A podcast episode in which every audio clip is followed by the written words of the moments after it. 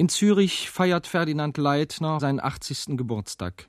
Ein Dirigent, der sein Ansehen durch die ehrliche Vermittlung von musikalischen Inhalten errungen hat und nicht durch jene Art von Starrummel, der vielen der großen Dirigenten heute zu eigen ist. Ein Künstler, dessen Klangideal eher das nuanciert Verhaltene ist, als das des dynamisch Extremen der somit als Dirigententypus zurückweist auf viele der großen Dirigenten der Vorkriegszeit und somit in der Reihe der Dirigenten wie Eugen Jochum und Günter Wand steht. Eigentlich wollte Ferdinand Leitner diesen seinen Geburtstag nicht in Zürich, seinem Alterssitz, der kein Ruhesitz geworden ist, sondern in Prag feiern. Zürich und Prag, das sind gewissermaßen auch die Eckpunkte eines Dirigentenlebens. War Zürich die letzte Stadt, die Leitner zu einem Festengagement verführen konnte, so war Prag die Stadt, in der seine Entscheidung fiel, überhaupt Dirigent zu werden. Nach Prag gekommen war der in Berlin geborene Ferdinand Leitner zusammen mit seinen Eltern, als er zwei Jahre alt war. Ich ging mit meiner Mutter jeden Sonntag ins Deutsche Theater. Das Deutsche Theater war also für Oper und Operette. Wir hatten ein Abonnement in der ersten Reihe. Ich stand, ich war klein genug dazu, nicht wahr, und sah manchmal hinunter, was da unten vor mir da alles an Musik passierte, aber meistens hinauf wegen der schönen Beine der Soubrette.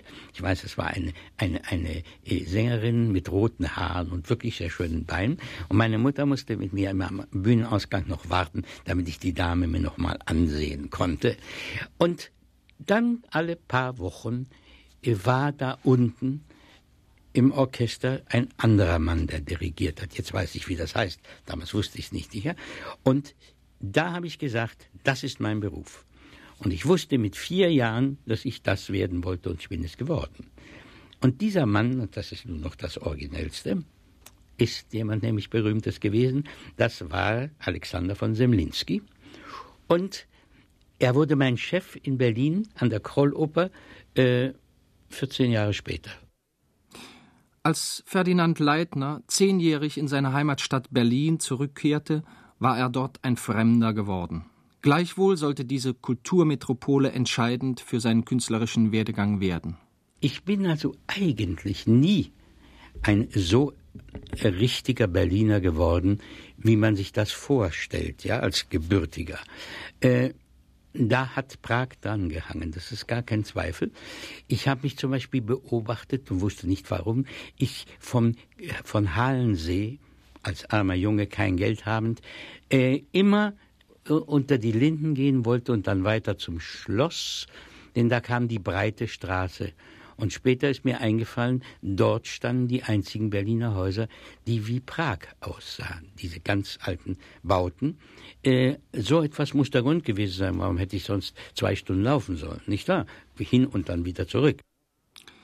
Mit fünf Jahren hatte Ferdinand Leitner schon in Prag seinen ersten Klavierunterricht erhalten, der so erfolgreich gewesen sein muss, dass er noch nicht elfjährig im ersten Jahr der Rückkehr nach Berlin seinen ersten Klavierabend gegeben hat. Sehr früh kam er dann auch schon in Kontakt mit dem Theaterleben, jeder Groschen war wichtig, nicht von, von der Mark ganz zu schweigen. Und äh, jeder versuchte Geld zu verdienen.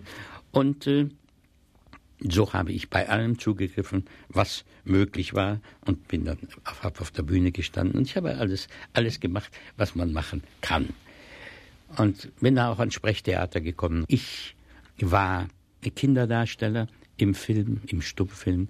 Ich war Kinderdarsteller auf der Bühne und habe die Ehre gehabt, dann noch am Schluss dieser Karriere in Anführungsstrichen bei Max Reinhardt in der Komödie am Kurfendamm zu spielen, eine Kinderrolle, eine Hauptrolle in einem Stück nach Stefan Zweig und äh, da bekam ich meinen Stimmbruch und ich jodelte also, ich konnte nicht mehr spielen. Und als ich heulend zu ihm ging, nicht wahr, äh, sagte er, also du kommst dann wieder, nicht wahr, ich mache aus dir schon einen großen Schauspieler. Aber mir war klar, das ist besser nicht. Als Kind ist das anders.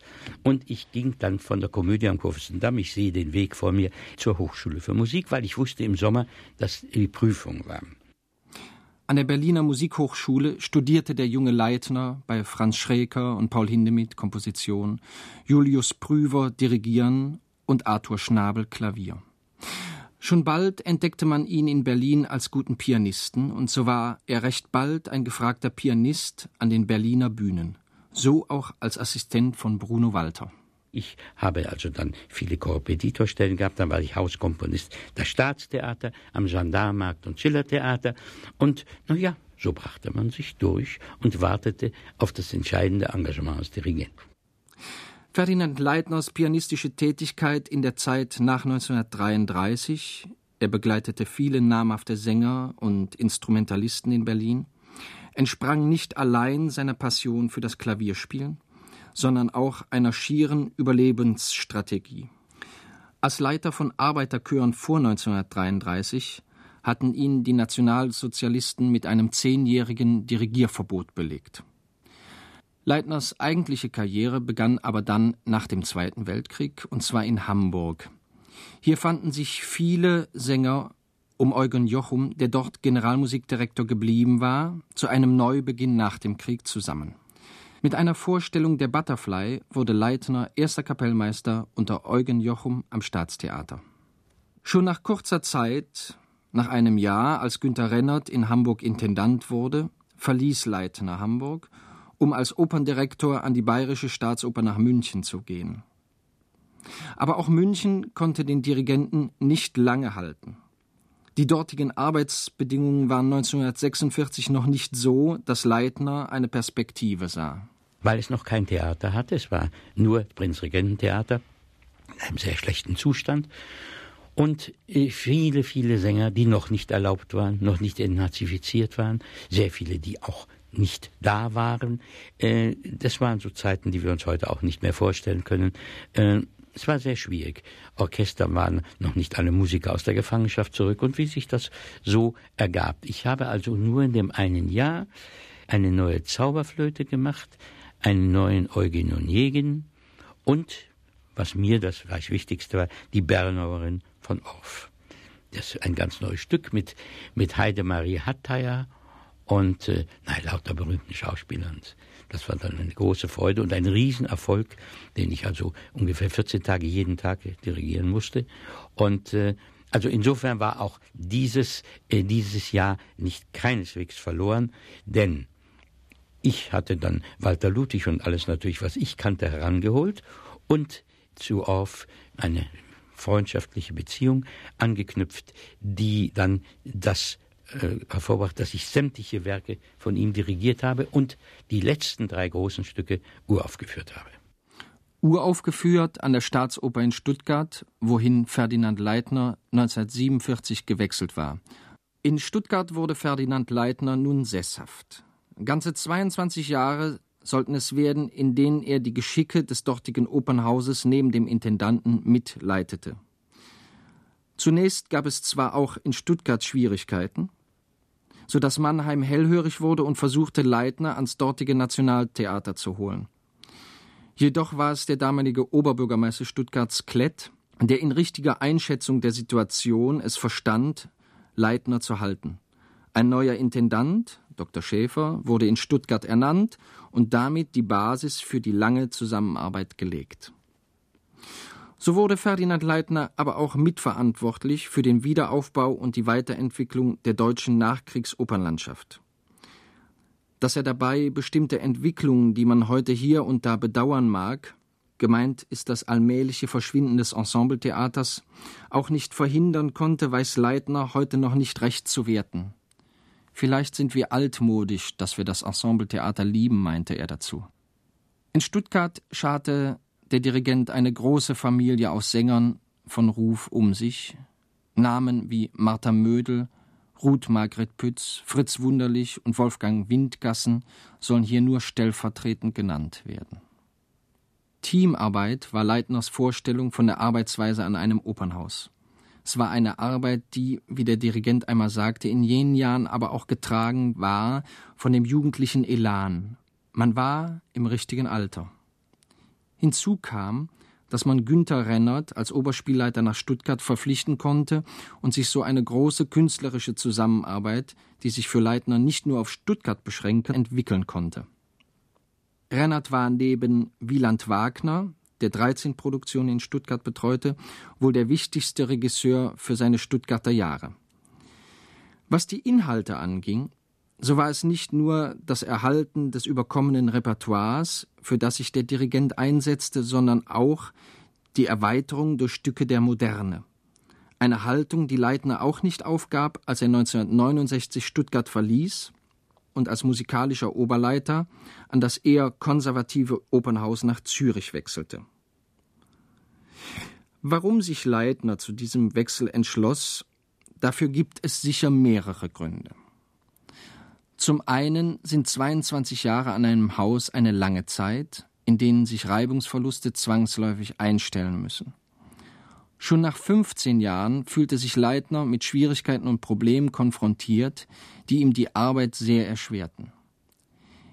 Hinzu kam aber auch wohl, dass die Stuttgarter Presse den Dirigenten zunehmend unfreundlich behandelte, und auch eine menschliche Komponente war dabei, die zur Krise und Trennung von seinem Stuttgarter Intendanten führte. Die Krisen kamen eigentlich nur ein einziges Mal. Äh, mit, mit Schäfer meine ich. Nicht war nur ein einziges Mal. Es kam durch einen leichten Gehirnschlag, den er in Wien erlitten hatte und der ihn charakterlich veränderte, so dass ich nach 20 Jahren sagte, so, jetzt wird es Zeit für mich zu gehen. Und in, zur gleichen Zeit kam das große Angebot von Hermann Juch in, in Zürich. Und da wir sowieso gerne in oder in der Gegend von Zürich unseren Alterssitz haben wollten, äh, habe ich Ja gesagt. Aber das Komischste dabei ist mit dem Alterssitz, dass der in kürzester Zeit da war, nämlich ich glaube in drei Tagen, weil meine Frau sagte, du, ich habe ein zauberhaftes Haus gesehen, es scheint frei zu sein. Und das ist es geworden. so was gibt es auch. Leitner ging anfänglich nur mit kleinen Erwartungen nach Zürich, fand aber sehr schnell, dass er mit dem Direktor Juch, den er nur oberflächlich kannte, hervorragend zusammenarbeiten konnte. So ermöglichte es Juch Leitner auch, jedes Jahr ein neues zeitgenössisches Stück herauszubringen. Kadiak von Hindemith, von Einems Besuch der alten Dame, Karl V. von Krenneck, Klebes Figaro lässt sich scheiden, Kelterborns Ein Engel kommt nach Babylon, Elisabeth Tudor und Bluthochzeit von Wolfgang Fortner um nur einige zu nennen. Leitners riesiges Repertoire umfasst aber nicht nur die Werke der Opernbühne, sondern auch die des symphonischen Schaffens. Dabei standen ihm als Klangkörper alle großen Orchester der Welt zur Verfügung. Und daran wird sich sicher auch nach seinem 80. Geburtstag nichts ändern. Sein Terminkalender jedenfalls ist voll mit Konzertterminen in allen Zeitzonen dieser Welt.